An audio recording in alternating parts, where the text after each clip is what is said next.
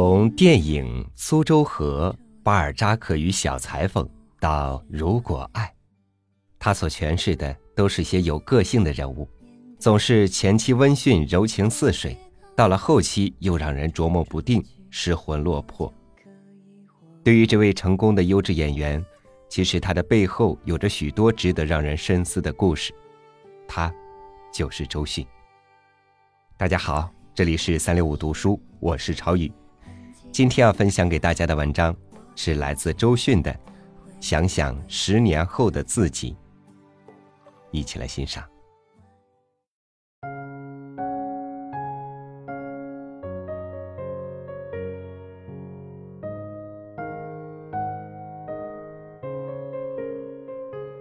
十八岁之前，我是个不知道自己想要什么的人。那时我每天都在浙江艺术学校里跟着同学唱唱歌、跳跳舞，偶尔有导演来找我拍戏，我就会很兴奋的去拍，无论多小的角色。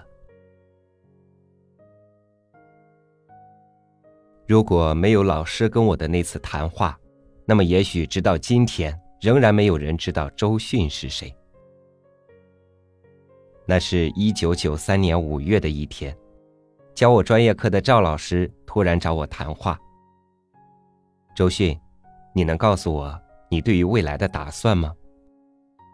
我愣住了，我不明白老师怎么突然问我如此严肃的问题，更不知道该怎么回答。老师问我：“现在的生活你满意吗？”我摇摇头。老师笑了。不满意的话，证明你还有救。你现在想想，十年以后你会是什么样？老师的话很轻，但是落在我心里却变得很沉重。我脑海里顿时开始风起云涌。沉默许久，我看着老师的眼睛，忽然就很坚定地说：“我希望十年后的自己成为最好的女演员，同时可以发行一张属于自己的音乐专辑。”老师问我：“你确定了吗？”我慢慢的咬紧着嘴唇回答：“Yes。”而且拉了很长的音。老师接着说：“好，既然你已经确定了，我们就把这个目标倒着算回来。十年以后，你二十八岁，那时你是一个红透半边天的大明星，同时出了一张专辑。”那么你二十七岁的时候，除了接拍各种名导演的戏以外，一定还要有一个完整的音乐作品，可以拿给很多很多的唱片公司听，对不对？二十五岁的时候，在演艺事业上，你就要不断进行学习和思考。另外，在音乐方面，一定要有很棒的作品开始录音了。二十三岁就必须接受各种培训和训练，包括音乐上和肢体上的。二十岁的时候就要开始作曲作词，在演戏方面就要接拍大一点的角色了。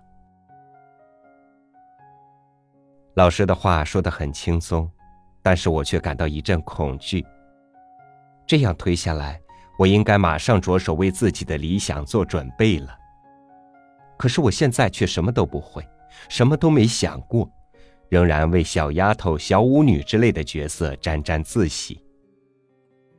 我觉得，有一种强大的压力忽然朝自己袭来。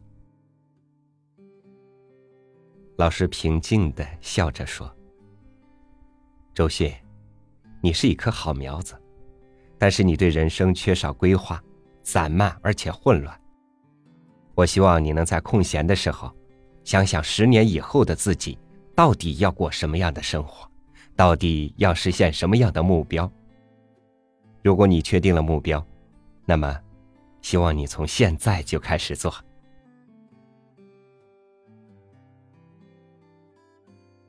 一年以后，我从艺校毕业了。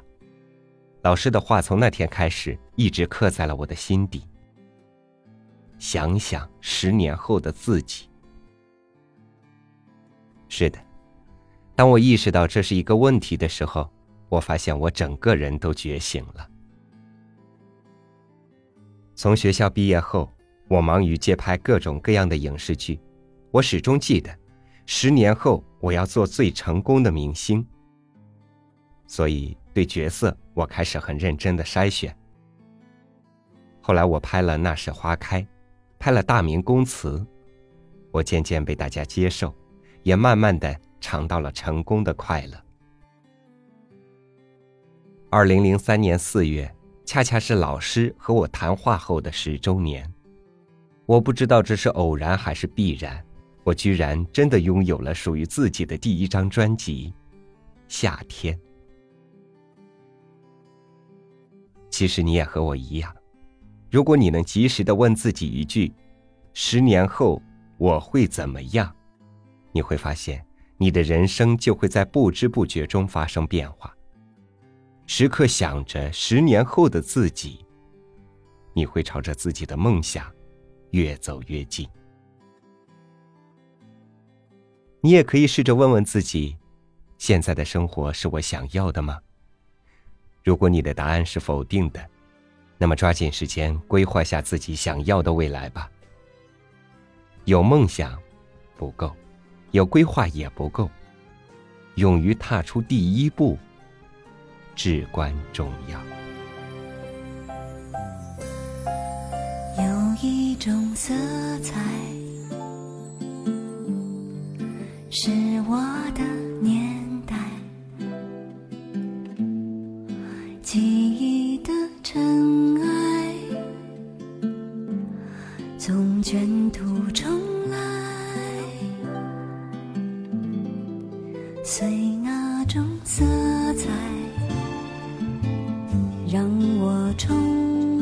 期待充满了幻想与现实的比赛。听完周迅的故事，你有什么样的感想？其实我们都一样，但是如果你能适时的问自己，十年后我会怎样？你会发现，人生就是在这样的不知不觉中发生了变化。周迅提醒我们，时刻想着十年后的自己，你会朝着自己的梦想越走越近。梦想是穷人与富人都拥有的权利，梦想。能让再辛苦的日子都有着向往。想想看，十年后我们会有什么变化？但不努力、不憧憬、不前进，除了年龄，我想不会有太大的变化。感谢您收听今天的三六五读书。如果你想看到文章的文字版本，或者欣赏到更多精彩图文，欢迎关注我们的微信公众号“三六五读书”或者。DUS 三六五，咱们明天再见。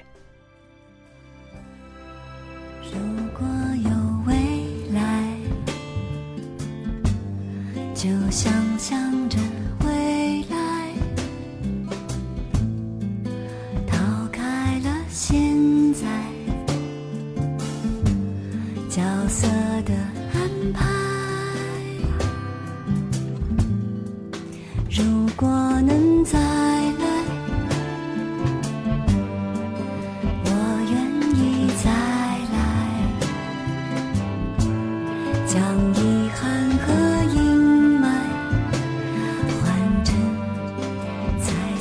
的爱，总是在一幕一幕中发呆，总是习惯着。